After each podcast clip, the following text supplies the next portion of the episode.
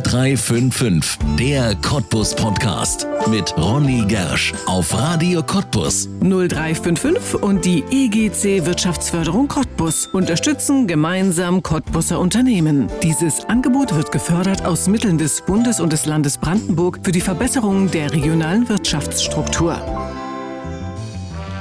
Physiotherapeut bei Energie Cottbus, als es noch Bundesliga-Fußball war. Deutscher Meister und Nationalspieler im Kanu, Polo und Gesundheitsunternehmer Thomas Krokor war und ist vieles, vor allem aber sportverrückt.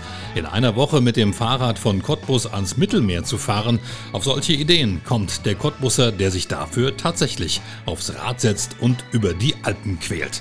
Medifit heißt sein Unternehmen und für seine Patienten ist er lebendes Vorbild. Über sein Leben mit Sport, warum er eigentlich nicht stillsitzen kann und seinen Alpenritt spricht Thomas Krokor jetzt in einer neuen Folge von 0355, der Cottbus Podcast hier auf Radio Cottbus. Mein Name ist Ronne Gersch. Herzlich willkommen.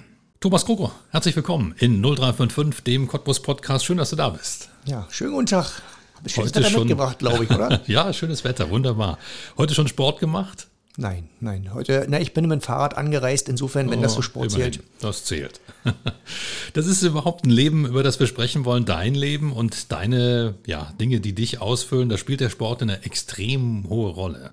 Ich muss auch gleich dazu sagen, wir haben eine gemeinsame Vergangenheit. Wir waren beide zweimal, also ich einmal und du zweimal äh, beim FC Energie Cottbus, waren dort Kollegen. Ich damals als Pressesprecher, mhm. du als Physiotherapeut. Was war das für eine Zeit damals für dich aus deiner Sicht? Äh, äußerst aufregend. Ich, zum ersten Mal bin ich ja unter Ede Geier völlig überraschend dort äh, hineingeschubst worden habe zu dem Zeitpunkt im Bundeswehrkrankenhaus äh, durchaus äh, mit Sportlern schon gearbeitet. Da werden ja äh, bei der Bundeswehr viele Weltmeister und Olympiasieger betreut. Ich hatte damals Danilo Hondo beispielsweise und bin dann eigentlich zum Ende meiner Bundeswehrzeit da als Sanitätssoldat angerufen worden, äh, damals von äh, Dr. Hartmann, Mannschaftsarzt, und äh, wurde eine Stelle gesucht, ob ich das ein, ob ich da einspringen könnte. Und daraufhin äh, habe ich mich mit diesem Thema dann, und ja, plötzlich war ich da und äh, jeder kennt Ede. Ich, ich, das ging dann gleich von 0 auf 100. ja. äh, ich hatte gute Kollegen und sehr viele deutsche äh, äh, Fußballer haben mir es dann auch leicht gemacht äh, wo man dann wirklich auch Gemeinsamkeiten hat und Freizeitaktivitäten. Ja, ich glaube, du warst ja damals auch fast im selben Alter wie die Spieler, oder? Viel, viel älter war ich nicht, das ja, stimmt ja. 97 und gleich auch zweite Liga. War frisch nach dem Zweitliga-Aufstieg von Energie Cottbus damals 97. Das war ja auch der Grund. Ne? Ich meine, das war der Grund, die, man brauchte äh, professionelle Erweiterung. Und äh, Matthias Heinrich als langjähriger Physiotherapeut oder lang, äh, der hatte dort ja im, im Grunde Verstärkung gebraucht. Wir kannten uns nebenbei merkt ja auch aus der früheren Praktikumszeit und äh, daraufhin hatte ich dann äh, wahrscheinlich das Angebot bekommen, weil auch Dr. Hartmann mich über mein Praktikum kannte mhm. und, und so viel vielleicht die Wahl auch äh, zumindest als Option auf mich und das habe ich dann gern genutzt. Ja. Ede Geier, wie hast du ihn wahrgenommen als Trainer? Du hattest ja eine andere Perspektive auf ihn als ich. Ich bin Pressesprecher. Du hast ihn ja auch ähm, ja, viel dichter an der Mannschaft kennengelernt man musste sich äh, seine, seine, seine Wertigkeit erarbeiten, ja. erkämpfen quasi. Äh, man hat dann immer geglaubt, Mensch, jetzt ist er Kumpel und fünf Minuten später war es wieder ganz anders. äh, da, äh, letzten Endes habe ich viele Facetten kennengelernt. Ich habe auch mitbekommen, dass nicht immer alles dann so, so wahnsinnig ernst zu nehmen ist. Äh, er hat ja dann selber auch einen, einen Sohn gehabt, der Physiotherapeut äh, ja. ausgebildet, also zur Physiotherapie als Physiotherapeut ausgebildet ja. wurde. Und ich glaube, spätestens da hat er dann auch so ein bisschen äh, das Verständnis äh, für diese Arbeit noch besser entwickelt. Oh, insofern, ich habe ihn sonst wirklich als auch in der Freizeit immer als sehr netten Kollegen, also als sehr netten Trainer und Mensch kennengelernt. Ja, war eloquent. Bin jahrelang mit ihm in die Sauna gefahren. Da war ein ganz anderer Ede Geier. Da war ganz entspannt und es war wunderbar mit ihm zu reden, aber wehe, es war ein Ball in der Nähe. Dann ja. veränderte sich dieser Mensch plötzlich vollkommen. Vollblut. Er wollte immer natürlich ein sehr guter Trainer sein und, und wenn sportliche Leistung nicht, nicht abgerufen werden konnte, da konnten wir ja auch als Physiotherapeuten nicht immer dafür, aber und er ist manchmal eben auch über die Regeln drüber weggegangen. Das hat mich dann damals anfangs auch gestört. Irgendwann habe ich gesagt, das ist halt sein Typus. Wenn wir als, äh, ich sag mal, als aus der medizinischen Sicht eine Empfehlung hatten, auch in einer völligen Absprache auch mit dem Doktor. Und er hat dann eben einfach seine eigene Meinung nochmal drüber gestellt. Heute lache ich darüber. Damals habe ich im Einzelfall immer das dann schon sehr störend empfunden. Aber ja. früher, später hat ihm der Erfolg ja auch recht gegeben. Ja, na klar. Er hat immer über sich selbst auch mal damals gesagt, er ist nicht ehrgeizig. Er ist verbissen. das hat er sich zumindest selbst gut erkannt. Besser, ja. Beim FC Energie Cottbus warst du zweimal. Du bist dann zwischendurch weggegangen. Die erste Bundesliga-Phase hast du gar nicht mitgenommen. Ich habe äh, die Mannschaft ja bis zur Bundesliga begleitet und habe dann eigentlich, bin dann privat dem Wunsch gefolgt, meiner damaligen äh, Frau, Freundin, also zumindest die, die Mutter meines Kindes.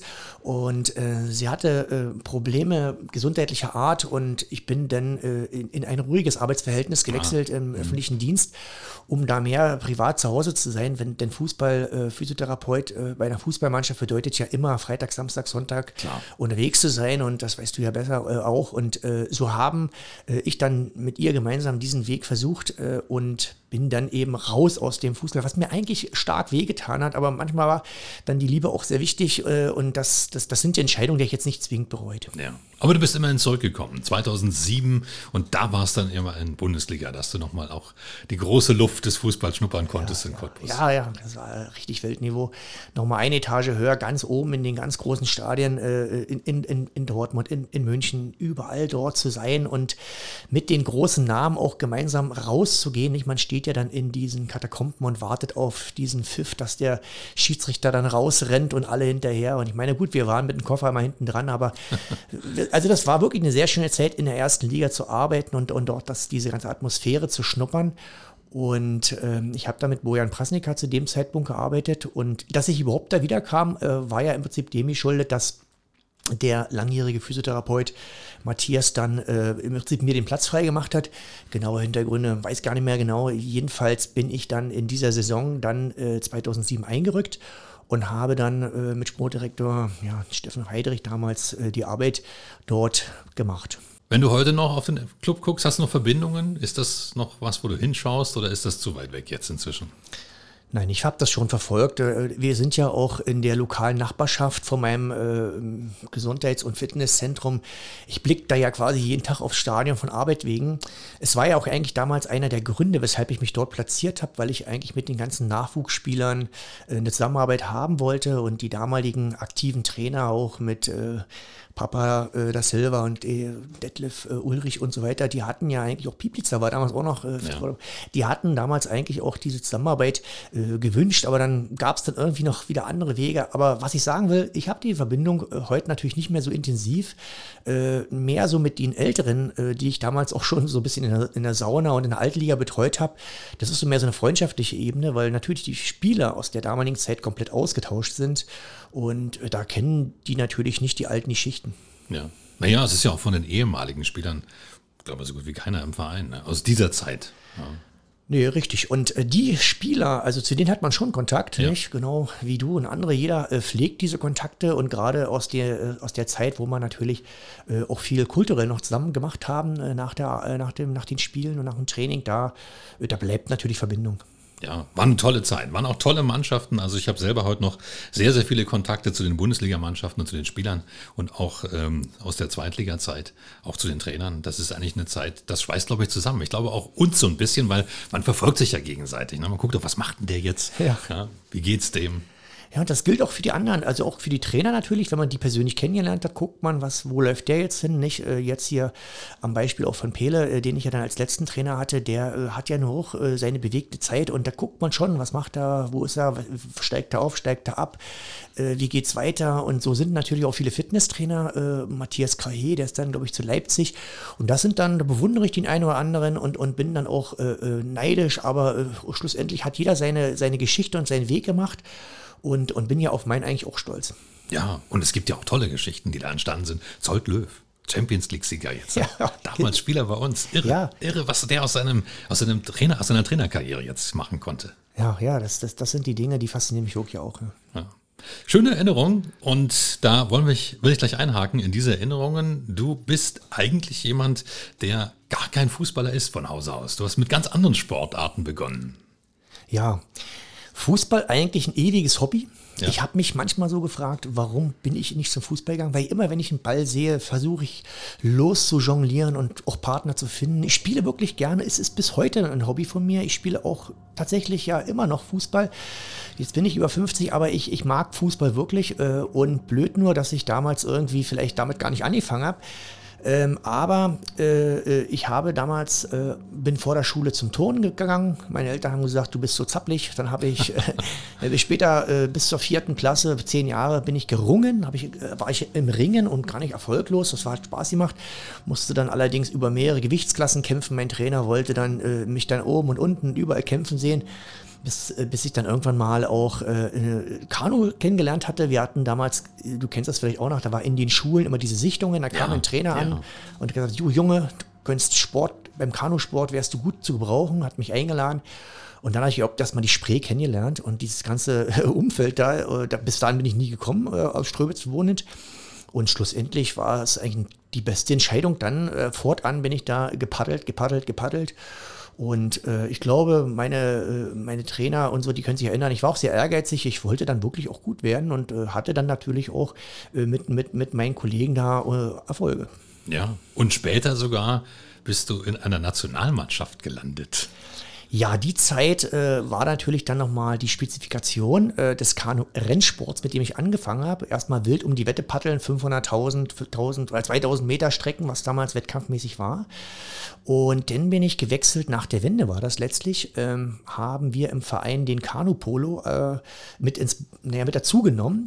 Und Kanu-Polo ist ja im Prinzip so eine, so eine wilde Sportart, die äh, wie Wasserball äh, äh, aussieht, aber in Booten stattfindet. Und, Ja. und dann, da man sich ja auch schubsen und, und bekämpfen darf, sagt man, manche sagen auch Wasser-Rugby.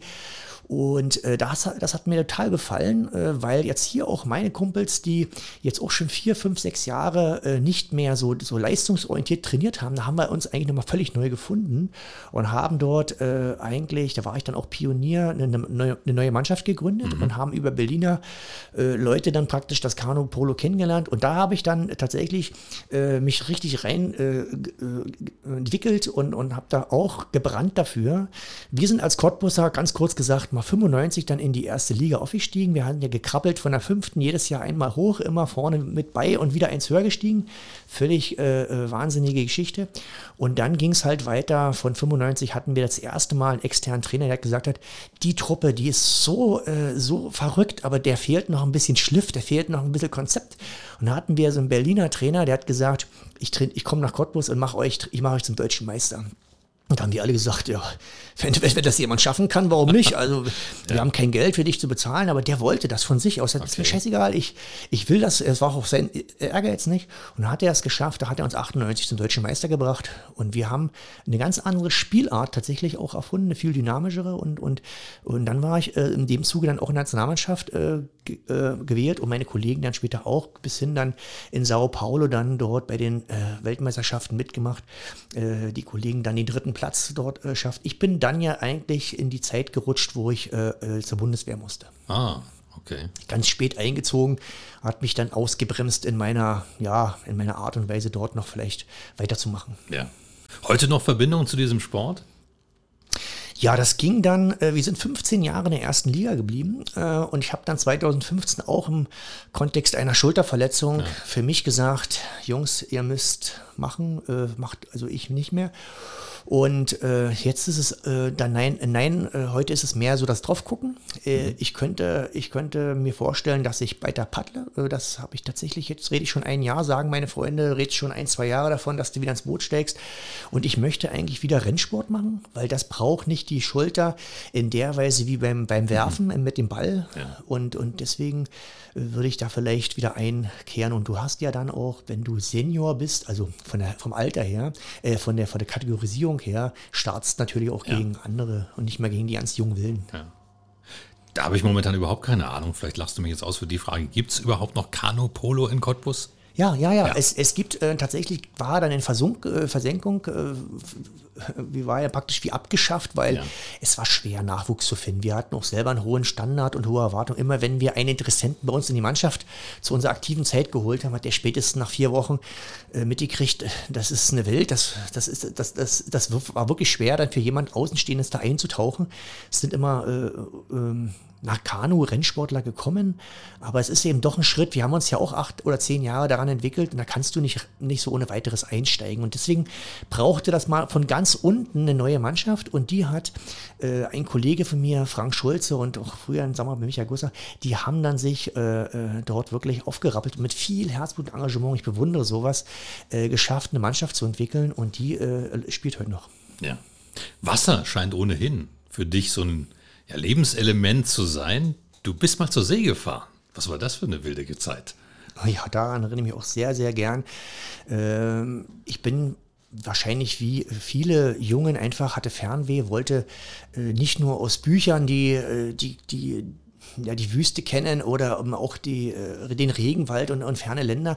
Äh, ich wollte natürlich dahin. Nicht? Und ich war ganz gierig, äh, die Welt zu entdecken, war Geografie durchaus sehr interessiert. Real hatte dort auch diese, diese Hobbys, damit alle, alle Hauptstädte auswendig lernen und alle Flüsse kennen und sowas. Ach, das konnte ich auch mal als Kind. Ja. war ganz stolz und, drauf. Und ich konnte die Fahnen. Ich wusste jedes Land mit seiner Fahne. Ja, siehst du. Und, und, und aus diesem Ganzen ist, ist auch ein bisschen diese, diese Situation gewachsen Mensch, du musst da überall hin, nicht? Und ähm, es ging ja nicht. Und der eine Weg war eben äh, über die Seefahrt und, und das äh, habe ich dann äh, äh, letztlich das Glück gehabt, das, das zu schaffen. Also das, das war, wollten ja Tausende bestimmt, äh, ja. aber ich hatte da auch Unterstützung von meinen Eltern, klar. Und wir haben das, äh, ich habe das, das, das, Angebot bekommen und habe mich dann im Prinzip als Maschinenschlosser, bin dann zur See gefahren und das waren ja dann reichlich sechs Jahre und konnte dann über 50 Länder entdecken. Ja. Und das, das war so eine bewegte Zeit, denn die DDR-Zeit, also die DDR hat es uns äh, eigentlich so traumhaft gemacht, das muss ich wirklich schwärmen, äh, dass wir da gar nicht, äh, wir hätten noch gar nicht das Land verlassen wollen, weil eigentlich die Seefahrt für sich immer so gut organisiert war, auch die Landgänge, mhm. dass, dass man da eigentlich immer gedacht hat, das ist ja völlig bekloppt abzuhauen. Nicht? Also ja. das, das, das war, Außenstehende haben manchmal gefragt, ach, wolltest du nicht gleich in Kuba bleiben und so. Aber das, das war so elegant gelöst, das haben die ganz gezielt gemacht, dass, dass und wir uns da so wohl gefühlt haben auf den Schiffen und auf der, du hast immer gedacht, du verpasst ja alles. Ja. Bist du ein Reisevogel geblieben danach? Auch heute noch? Ja, ja, ja, ja, ja. grundsätzlich äh, interessiert mich vieles und ja, manchmal sind es auch die Spuren äh, der Vergangenheit wieder hinzufahren, zu gucken. Ich war letztens erst, naja, für das letzten zwei Jahre her in Dubai. Äh, da war ich ja dann in 93 auch schon mal und du, du weißt ja selber, was in Dubai passiert ist in den letzten 20 Jedes Jahren. Jedes Jahr konnte man die Stadt nicht wiedererkennen. ja, und so ging es mir auch äh, und, und so ging es viele andere Länder auch, wo ich äh, mal war und mhm. wo ich diese Metamorphose quasi dann immer wieder bewundere, was, was andere so machen. Äh, Cottbus hat sich auch entwickelt, aber es ist, es ist nicht das, was manche äh, Länder äh, äh, machen. Es ist der Wahnsinn. Und da bin ich auch heute noch sehr äh, viel unterwegs und, ähm, und meine Frau mag auch Städtereisen und so wollen wir auch demnächst nach Petersburg. Ah, schön. Du bist jemand, der im Prinzip mit dem Sport ja verwurzelt ist. Du bist selbst Sportler gewesen, du bist auch heute noch Sportler, Freizeitsportler natürlich, aber auch dein Beruf, das, was du tust, ist ja auch ganz eng mit dem Sport verwachsen oder ich sage es mal mit dem gesunden menschlichen Körper. Das ist ja nicht der Anspruch, den du hast an deiner Arbeit, den Körper wieder gesund zu machen. Kannst du in wenigen Worten erklären, wie dein Alltag aussieht? Oh nee, das wird jetzt schwer. Also ähm, mit wenigen Versuch's. Worten vor allen Dingen, ja. ähm, na, ich äh, setze mal so an, ich bin äh, ähm, Familienvater von äh, vier Kindern, im Grunde genommen sind es fünf, aber vier leben ja im Haushalt. Ich korrigiere eine, meine ältere Tochter ist nun gerade seit ein paar Wochen äh, jetzt ausgezogen auch noch. Also, es sind jedenfalls drei Jungs im Haus und eine geht noch in den Kindergarten. So sieht das dann schon aus, dass du natürlich nicht bis 8 Uhr schläfst. Dann ja. geht es dann 6 Uhr los und äh, dann wird halt entsprechend erstmal äh, diese Arbeit auch gemacht. Und ich bin dann auch sehr gerne für meine Familie an der Stelle da, weil ich es im Laufe des Tages häufig nicht zurückgeben kann. Und dann freue ich mich, wenn ich da den Tisch decke und wenn ich dann alle so zusammenkriege und wenn wir dann eben dann äh, den, den Gang zum Kindergarten hast, der Hund dabei und das sind so früh meine äh, Dinge, die ich wirklich sehr emotional äh, wertschätze. Und dann geht im Prinzip das los äh, mit dem ganzen äh, Alltag. Ich bin ja in meine in meinem äh, Leben jetzt da reingewachsen mit den verschiedenen Firmen und Aufgaben. Äh, letzten Endes äh, so als äh, also neben der Arbeit als Physiotherapeut bist du ja dann irgendwie Marketingleiter deiner eigenen äh, Truppe. Äh, so, du bist dann ja auch Mediator für die ganzen Probleme der Mitarbeiter. Ja. Du machst buchhalterische äh, und, und, und, und solche Aufgaben administrativ, du kümmerst dich um äh, deine eigene Weiterbildung und mhm. setzt dich da vor Zooms und, und, und machst äh, im Prinzip Recherchen, äh, bist ständig auf Messen und äh, den, den Fortschritt mitzugucken, mhm. um einfach zu schauen, was machen andere, äh, wie können wir uns optimieren. Du, du hast ja schon mitbekommen, wir, wir sind ja auch äh, mit dem Versuch, sehr qualitativ uns auch in unserer Arbeit darzustellen am Markt und äh, das bedeutet natürlich innovative Dinge auch immer wieder zu suchen, die müssen bezahlbar bleiben, dann suchst natürlich nach Lösungen und das ist so der ganze Alltag, nicht? Es prägt dann ein, äh, jetzt kommen natürlich viele überraschende Dinge dazu, äh, ja, Kollege ist krank äh, und äh, da ist noch, äh, da fehlen noch ein paar T-Shirts und äh, hier ist wieder was kaputt gegangen, dann bist du noch Facility Manager halberwegs äh, oder sagen wir auf Deutsch heute Hausmeister, nicht? Dann rennst du hier, dann rennst du da oder musst eben die Baumarktmaßnahmen unterstützen oder eben andere dahin treiben oder entsprechend organisieren, die das erledigen. Natürlich kann ich ja sowieso gar nicht alles schaffen, aber äh, das ist es dann. Und dann bist du halt in der Grätsche, ein guter Familienvater zu sein. Wir haben ja auf dem Dorf auch Grundstück mit dem Anspruch und dann kannst du dir ja auch das äh, vorstellen, du willst dann äh, nicht immer nur ähm, gesagt kriegen, ja, wann, wann wird der Zaun nicht strichen, äh, wann äh, ist, ist das und das der Haken mal dran und, und dann fühle ich mich auch unwohl, aber das alles in allem zu schaffen, das ist so das, das Ganze. Ich konnte mir vielleicht das jetzt nicht so im Detail sagen, aber es ist halt komplex. Ja. Naja, aber du bist ja kein Physiotherapeut mehr im herkömmlichen Sinne, sondern du bist ja schon Unternehmer. Ja, ich, ich bin dann letztlich Unternehmer, klar. Und das wollte ich eigentlich auch. Ich ja. mag das ja eigentlich auch äh, äh zu, zu schaffen. Ich mag das ja äh, letzten Endes auch auch äh, nach vorne zu bringen. Es soll ja nicht bloß laufen, es soll ja eigentlich äh, sich gut entwickeln. Wir haben uns ja äh, entsprechend über die Jahre auch wirklich erweitert äh, und das nicht zum Zwecke, äh, Mensch, ich muss noch mehr größer, ein paar Mitarbeiter bräuchte ich noch, sondern es ging immer darum, noch ein paar Aufgabenfelder, die also in unsere Zielgruppe passen, abzudecken. Einfach dem, dem Endkunden in einer Hand alles geben zu können, von, von der Schmerzbehandlung physiotherapeutischer Art bis nachher äh, Lifestyle-Anwendungen in, in, so einer Erlebniswelt, äh, natürlich dann äh, eingebettet auch in die Möglichkeit zu trainieren, sehr gut zu trainieren, gezielt zu trainieren, effektiv zu trainieren, ohne Schmerz, ohne äh, Rückschläge. Das sind die, die Ziele, die ich mir gestellt habe. Und dazu brauchst du natürlich auch eine gute Diagnostik. Da brauchst du sehr gute Mitarbeiter. Die haben wir zum Glück, aber ähm, die müssen ja auch immer wieder neue Innovationen und Motivationen bekommen. Sind sie dann, äh, sind sie dann äh, sehr gut, dann, dann machen sie sich auch wieder Flücke, dann suchst du wieder neue, dann äh, sind das so die Kreise, nicht? Und das sind äh, die Dinge, die mich dann natürlich auch beschäftigen und äh, ja, um die rauben. Und ganz vergessen habe ich, dass ich ja, wie du sagst, auch selber noch ein bisschen Sport mache. Und damit äh, kommt natürlich dann auch noch ein Baustein dazu, ja. wo du dich noch ein bisschen quälen möchtest. Ja. Darüber sprechen wir nachher noch, über deinen aktuellen Sport. Du hattest erst vor kurzem ein ja, tolles persönliches Highlight, aber darauf komme ich nachher zu sprechen. Ja, das stimmt. Medifit, das will ich zunächst ansprechen, weil wir gerade über ein Unternehmen sprechen. Medifit heißt es, was seid ihr denn eigentlich? Ihr seid doch keine Physiotherapie. Nein, nein, das wollte ich auch nicht sein. Ähm, also nur solo. Ich bin, äh, wie ich sagte, die Vergangenheit war ja die Sportgeschichte. Also meine eigene Sportgeschichte an voran und dann eben der Wunsch, anderen helfen zu können, andere, äh, ich konnte, ich glaube, ich konnte gut Sportler verstehen, äh, weil ich immer selber äh, mich hineingedacht habe, wie, wie kann er wohl weiterkommen und wie kann er der jetzt seine Beweglichkeit verbessern etc. Und das war so der ganze Ansatz überhaupt für Physiotherapie. Dann bin ich ja ähm, erweitert äh, letzten Endes, weil wir ja die Fach, äh, die Fach Ärzte in der Physiotherapie im Ärztehaus äh, dort alle drin haben, gab es sehr viele Aufgabenfelder. Und, äh, und da äh, haben wir dann viele Fachphysiotherapeuten gehabt. Aber um äh, jetzt mal die Frage zu Medifit, mir ging es dann letztlich darum, die Leute natürlich über die äh, Schmerzbehandlung weiter zu versorgen. Und da äh, war es am Anfang so, dass wir einen Krankengymnastikraum, einen Trainingsraum innerhalb der Physiotherapie hatten.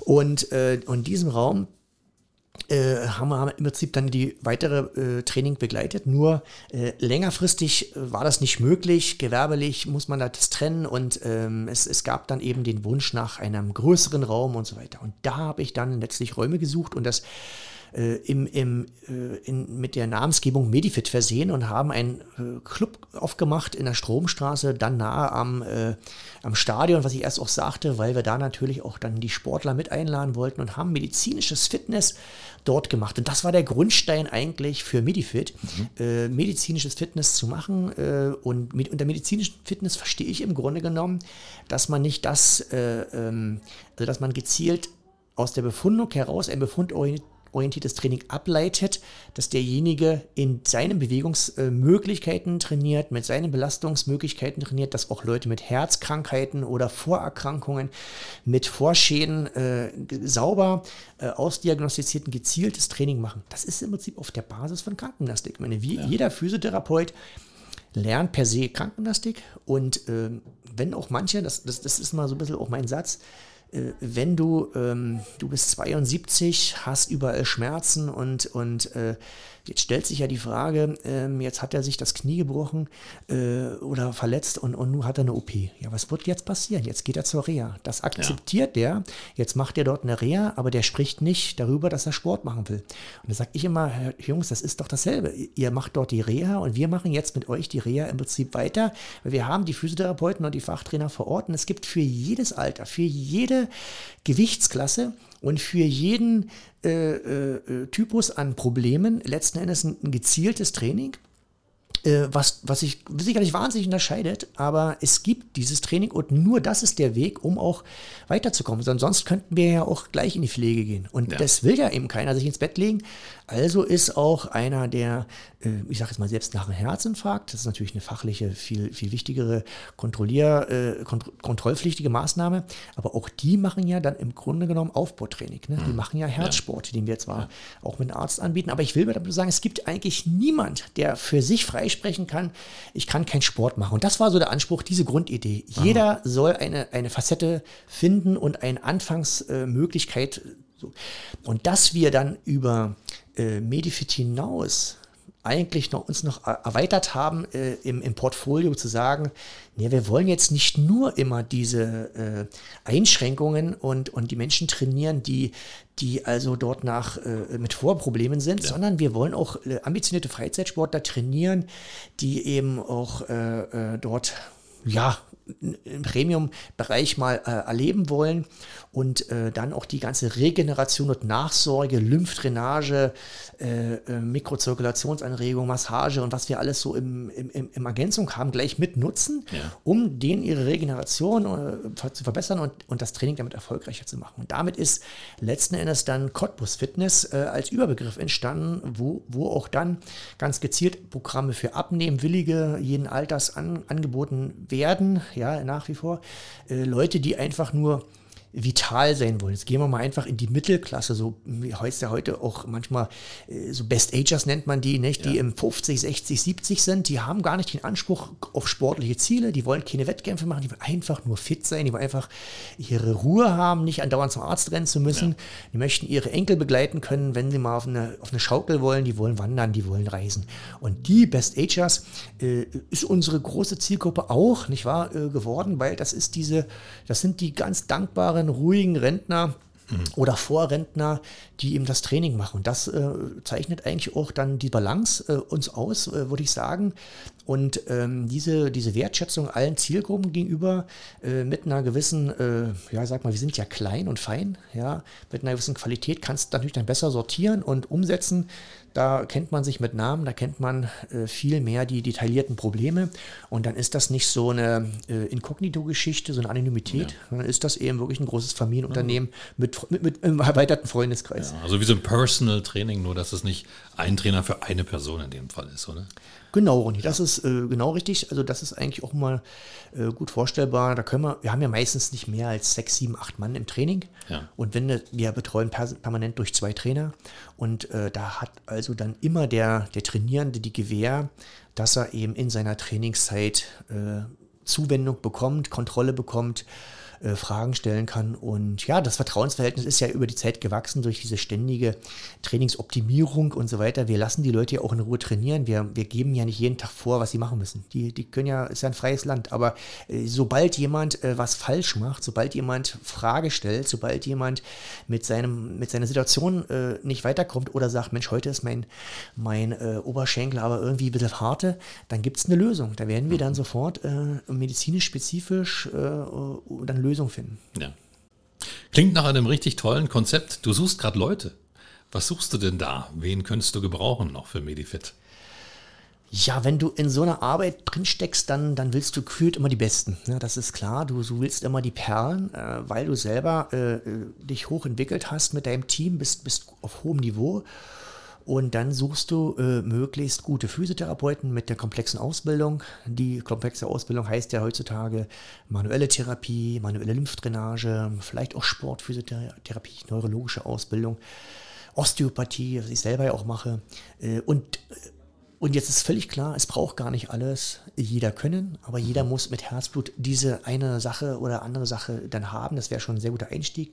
Aber viel, viel wichtiger, sage ich auch immer, äh, sind Menschen, die die diesen, dieses Herz an der richtigen Stelle haben, die, die, die teamfähig sind, die, äh, die letzten Endes dort Spaß an der Arbeit haben. Das muss man wirklich sagen. Das, das unterscheidet einfach äh, flach von der, von der klaren Zertifizierung, sondern ich will Leute, die, die wollen. Ne? Das die brennen. Das, das, ja, klar, die brennen. Das will doch, glaube ich, jeder in seinem Team. Menschen, die glücklich zur Arbeit ja. kommen und die sagen, wie, was, äh, der und der kann ich, ich bin da, ist ja klar, muss weitergehen und, und die eben auch mal das Papier vor der Tür aufheben, weil das ist meine Firma und da soll es nicht schlecht aussehen. Mensch, da hängt die Rose runter, da die mache ich und da nehme ich das und das Papier noch oder den, weißt du, die Hake in der Hand. Und das sind die Leute, die, die, die du merkst, die, die, das, das gibt dann auch viel zurück und dann ist Team, macht Team auch Spaß. Ja. Ja, ja, klar. Mit den Leuten, die äh, im Prinzip das auch nicht als Arbeit empfinden, sondern als Berufung. Ne? Das Genau, und äh, jetzt können es durchaus auch äh, Führungskräfte sein, also die schon mal Führungskräfte waren oder gerne sein wollen. Aber das äh, geht auch ein bisschen in meine Zukunft. Ich möchte Verantwortung auch gern abgeben mal in weiterer äh, Zeit. Und hier sind gerne Leute gefragt, die sich dafür in der Verantwortung sehen, die das äh, sich zutrauen. Wir können es auch gern einfach nur probieren. Und äh, es ist natürlich auch so, dass jetzt nicht jemand Angst haben muss, Mensch, ich kann doch gar nicht so viel äh, wir werden hier auch äh, an jedem äh, schleifen bis zum Diamanten, wenn er, äh, ja, wenn er das denn will. Das, nicht? das, ist, das ist wirklich das, was ich sage. Da haben wir ja über viele, viele Jahre auch Studenten und äh, ähm, Auszubildende, weg auch von der Schule, fertige Physiotherapeuten, die äh, begleitet. Ganz, ganz viele und da, das schaffen wir auch noch weitere. Aber wie gesagt, schön ist es natürlich immer, wenn derjenige wirklich dann eine Identif Identifikation hat und dieses Gesamtkonzept Konzept mitversteht. Ne? Was ich meine. Das darf nicht, äh, finde ich, schlecht, wenn jemand immer nur an der Bank seine Massage machen möchte ja. und sich nicht groß dafür interessiert, was mit Patienten danach passiert. Das wäre dann vielleicht nicht der richtige Mann. Ja. Wenn du Verantwortung abgeben willst, dann vielleicht auch, um ein bisschen mehr Zeit für deinen Sport zu haben. Du hast erst vor kurzem einen völlig irren Ritt gemacht. Du bist in Cottbus mit dem Fahrrad losgefahren bis zum Mittelmeer bist du angekommen. ja, manchmal, wenn ich das jetzt so reflektiere, denke ich, was, was für irre Geschichte, ja. Ich habe das gemacht, ja. Und ich habe das gemacht äh, in der ersten Maiwoche diesen Jahres. Äh, ich bin äh, äh zu Hause losgefahren nach Cottbus. Das äh, sind die 20 Kilometer zur Erwärmung gewesen. ähm, nein, weil es mein täglicher Arbeitsweg war, habe ich es gar nicht erwähnt. Und da hatte ich den offiziellen Start, hatte noch von ein, zwei Kollegen noch äh, Glückwünsche auf den Weg bekommen und bin dann losgefahren. Äh, das Ziel war Venedig. Und das Ziel war auch, ähm, und das war ja eigentlich das Schwere daran, dass ich sage, ich bin in einer Woche da. Also ich bin nicht irgendwann da, ich bin in einer Woche da. Ich äh, möchte dort keine äh, fremde Hilfe nutzen, ich möchte kein E-Bike haben, ich möchte das in einer Woche schaffen. Und hast du es geschafft?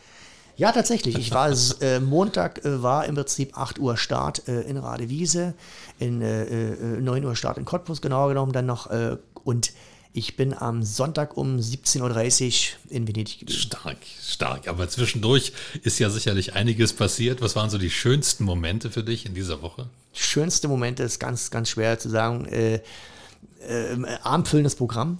Ähm, es war zunächst erstmal ganz viel biedere äh, Situation, ganz viel Schwierigkeiten. Ich will es gar nicht dramatisieren, aber es war real wirklich so, als hätte als hätten sich da locker 100 Mann gegen mich verschworen und gepustet und gedrückt und wollten ja. mir das nicht gönnen. Ich hatte einen Wind, einen Wind, äh, den ich mir in meinen Träumen und Vorbereitung äh, so als Gau nur vorgestellt habe. Ja. Dachte, was wäre, wenn jetzt dort äh, blöder Gegenwind ist? Und es war, es war äh, Sturmtief Eugen mit 40, 50, 60 km/h über ah, drei, ja, vier Tage unterwegs. Ja. Äh, vielleicht könnt ihr euch noch erinnern, da war also ein bisschen was los. Und es war im Grunde genommen aus Südwest genau meine, meine Richtung voll geradeaus. Und das äh, ermüdet nicht nur in den Beinen, das macht auch Knirks im Kopf. Das war mh, hm, richtig eklig eigentlich und hat mich auch um meine Tages geplanten Tageskilometer äh, gebracht, beziehungsweise anders gesagt, ich habe mein Zeitmanagement komplett äh, verändern müssen. Statt um 18 Uhr in der Badewanne zu liegen, bin ich um 21 Uhr immer noch auf dem Rad gewesen Ei. und das, das hat natürlich dann auch für den nächsten Tag immer eine ganz andere Ausgangssituation ja, mitgebracht. Und über mein Hintern will ich da gar nicht reden, aber äh, äh, das, das sind so erstmal nur so angestoßen die ersten größeren Dinge gewesen, die, die mich dann die ersten zwei, drei Tage äh, in, in Kombination mit dem Regen eigentlich unheimlich dann äh, herausfordern äh, ließen. Aber es hat mich dann irgendwie jeder Tag, ich bin stärker geworden. Also so, ich dachte, jetzt hast du schon den zweiten, jetzt hast du schon 400, jetzt bist du bald bei der Halbzeit.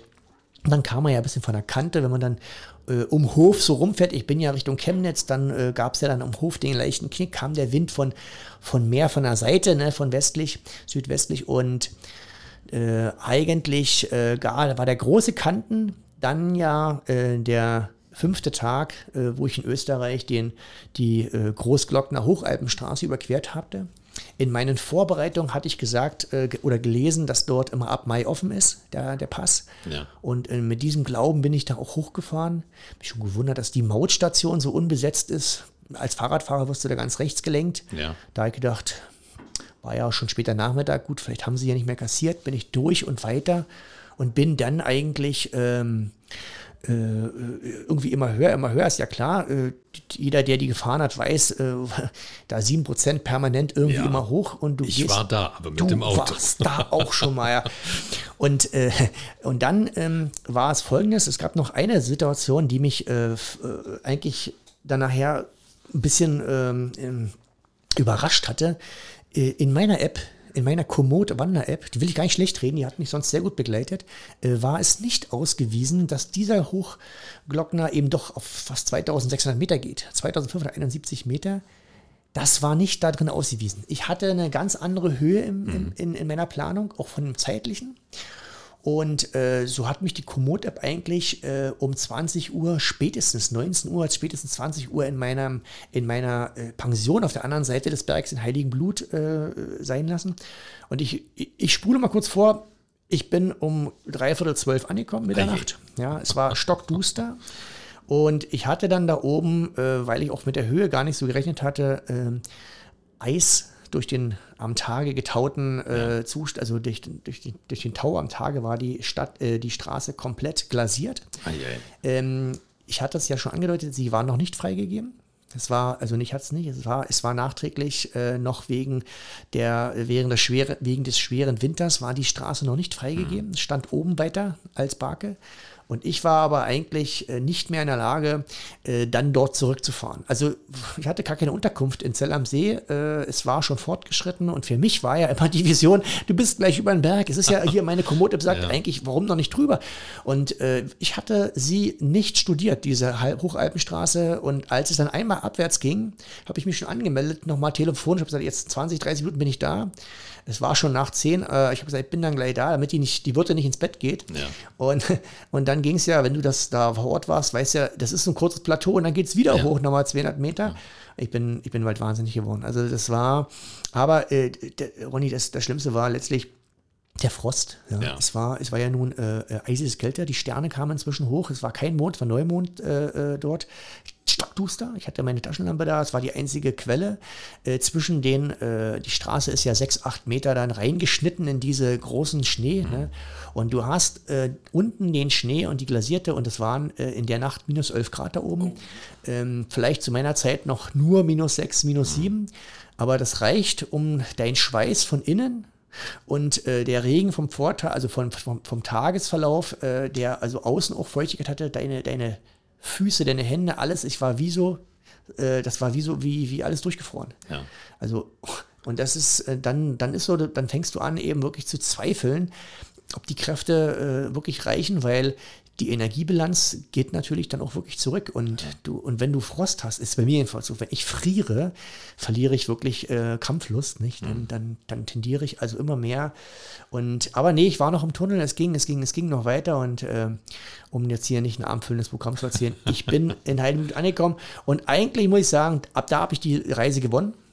Ab da habe ich die Reise gewonnen. Ab dem fünften Tag konnte mir nichts mehr Schlimmeres passieren. Vier Tage Dauer, äh, Wind und Regen und jetzt noch diese, diese Passage durch diese Eishölle da äh, mit dieser Kraftanstrengung. Da dachte ich, jetzt sind es noch äh, Freitag, Samstag, Sonntag. Und ich muss auch sagen, äh, auch der Pöckler-Pass, wie er heißt, da nochmal 1600 Meter, das hat mich überhaupt nicht mehr gestört. Ich hatte dann am San Samstag und Sonntag in Italien Sonne, satt, was mir dann nebenbei merkt auch nochmal äh, gleich die Arme verbrannt hat, weil ich, Alles dabei. ich dann ja. Aber, aber du, du kannst dir vorstellen, äh, das ist dann schon, du, ich war dann schon richtig im Finale, ich war dann schon richtig in Siegesstimmung, wenn man so innerlich sich sehr drüber freut, nicht? Und ich hatte äh, ernsthaft, ich hatte wie, wie, wie, wie, wie, wie Tränen in den Augen, so als ich das, als ich Venedig gesehen habe. Weil das kam dann so runter, das bricht dann so raus, nicht? Du, du deine Freude, dass du es so geschafft hast, nicht? Das, ich kann nicht, das kann ich, da fangen an zu heulen. Also das war äh, äh, wirklich äh, toll. Und äh, ich. es gab noch ein Highlight, wenn ich den noch nachpacken darf, hat mich dann aber überhaupt gar nicht mehr gestört. Ich bin mit meinem Fahrrad dann in Venedig angekommen und bin, äh, wollte zu meinem Hotel als erstes, wollte äh, dort, ich hatte direkt in Venedig gebucht und wollte da mein Fahrrad abstellen und erstmal schön äh, mich abduschen und dann mal richtig zünftig auf die Pizza. Äh, da gab es ja überall freies Ja. Essen. Tja, und dann haben sie mich äh, abgeführt am Markusplatz. Nein. Äh, ja, zwei Polizisten äh, und haben mich abgeführt und keine schöne Miene gemacht. Und Hintergrund war, man darf kein Fahrrad in Venedig benutzen. Also auch nicht führen. Man darf kein Fahrrad dort haben. Ich hätte es quasi äh, gar nicht mit nach Venedig mitnehmen dürfen, beziehungsweise ich hätte einen anderen Weg fahren müssen und dann am, am Hauptbahnhof äh, deponieren. Das habe ich dann auch von dort gesagt gekriegt. Die haben mich dann eskortiert zum Hauptbahnhof. Dort habe ich seine Gepäckaufbewahrung. 115 Euro später durfte ich dann äh, wieder frei laufen. Ja. Also das war äh, Keine schöne Belohnung. eine kleine Anekdote noch, die, die ich dann so ein bisschen äh, fast nur als Souvenir verstanden habe. Äh, aber nee, äh, ich hätte gerne in der Zeit äh, schon Aperol Spritz äh, getrunken und, und ein paar Fotos gemacht. Aber nee, es war, gehört irgendwie auch dazu. Wie viele Fahrradkilometer waren das von Cottbus nach Venedig in einer Woche? Äh, 1173 waren die Gesamtkilometerzahl. Nicht? Ich bin sicherlich können wir noch ein, zwei Kilometer kürzer fahren, aber waren ja auch zwei, drei Eckpassagen und Verfahrungen dabei und wegen der Unterkünfte musste ja auch mal, ein bisschen quer fahren. Aber das war die Gesamtsumme. So habe ich gerechnet auch. Aber das viel, äh, viel schwieriger waren, das waren ja über 10.000 Höhenmeter. Und äh, wer hier Cottbusser ist und das Flachland kennt, äh, hier mal hier diese Bärenbrücker Höhe, die hat 35 Höhenmeter und da waren jeden, jeden Tag weit äh, über 1500 Höhenmeter und das drückt ganz schön irgendwann. Das drückt. Uh. Du bist ja kein Radsportler, klar. Eben, du eben. Fahrrad, du bist ja kein Radsportler. Nee, und das, das, war, das war genau das Ding. Äh, und äh, deswegen war ich umso, umso stolzer, dass es erledigt ist. Ja. Was kommt als nächstes für den sportverrückten Thomas Krokor? Naja, zumindest äh, Radsportler möchte ich mal eins einhaken und da passt noch mal, was ich auch für Ziele habe. Ich, bin- ich bin ja jetzt so seit fünf, sechs Jahren, na, vielleicht sind es auch schon sieben, so Hobby-Triathlet geworden äh, und da macht man ja auch ein bisschen Fahrrad. Und, ähm, und da ist jetzt auch die Ostseespiele, die sind ja nun äh, äh, kommende Woche und da habe ich mich auch angemeldet.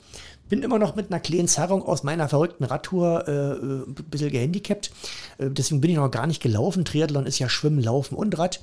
Aber ich guck mal, ich sehe es dort wirklich als Treffpunkt für, für uns, die da alle gar, ganz lange keinen Sport gemacht haben. Ich treffe dort meine eine, eine Freundeskreis, Unternehmer und so weiter. Und, und, und viele sind auch äh, nicht viel, viel besser vorbereitet. Man, man macht das nicht so ernst. Äh, also glaube ich, ein Großteil nicht. Äh, Und natürlich gibt es ganz, ganz viele, die sind da richtig Cracks, die haben auch die Trainingszeit genutzt zu Corona, ganz verrückt. Nein, aber was als, kommt als nächstes? Also ich werde auf jeden Fall nicht äh, durch Europa irgendwie äh, nach Norwegen oder so, heute, morgen, übermorgen, gar nicht. Ich ähm, habe mir überlegt, die nächste Reise auf jeden Fall in Gruppe.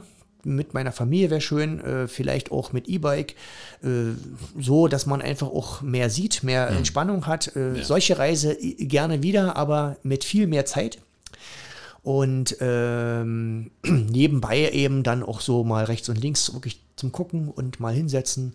Ich fahre äh, schon das dritte Jahr mit meinem Vater und meinem Bruder so eine kleine Flussfahrt. So sind wir auch dann an der Weser dies Jahr noch unterwegs und waren es an andere Jahre im Rhein und am Main. Und das muss ich sagen, sind sehr schöne Erfahrungen, ohne mhm. Hektik, äh, ohne ja. Stress, mit so 70, 80 Tageskilometern.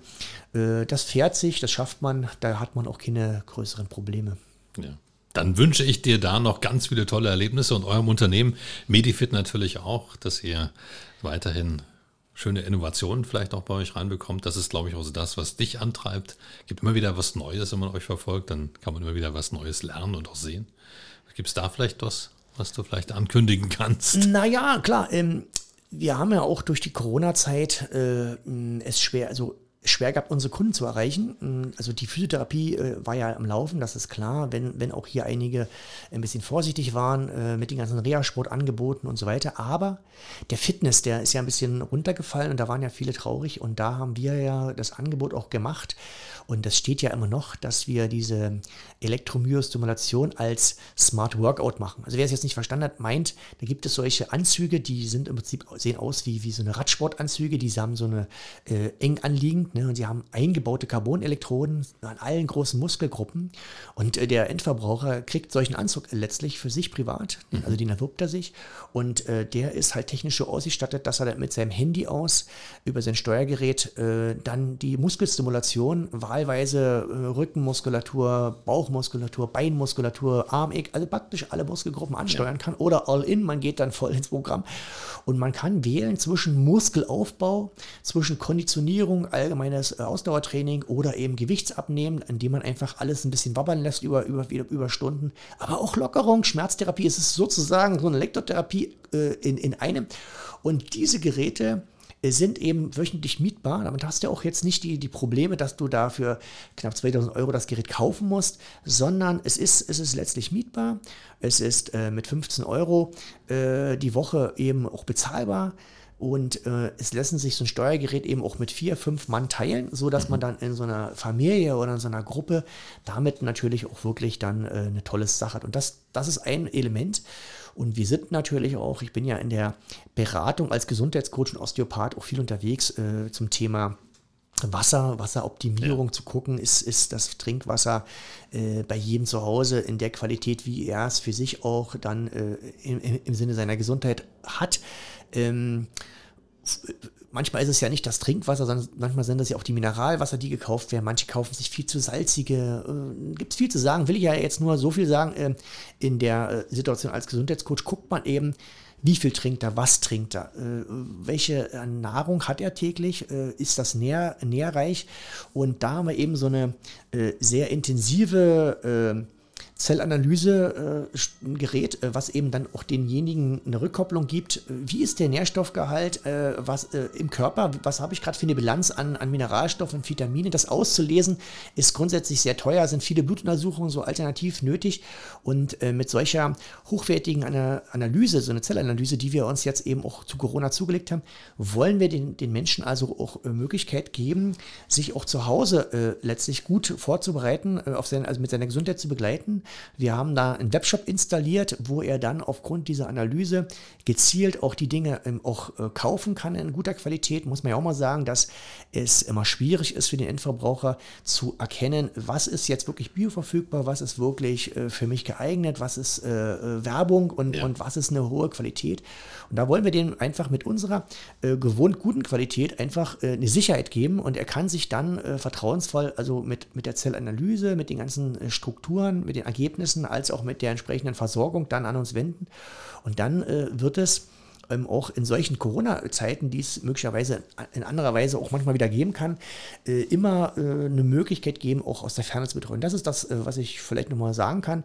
Also die EMS-Betreuung, die Betreuung des Training äh, aus der Ferne jeder kann so einen Anzug dann in, äh, in Flieger nehmen oder wenn er auf Montage ist oder wenn er eben äh, Außendienst viel hat und sonst kein Studio besuchen kann.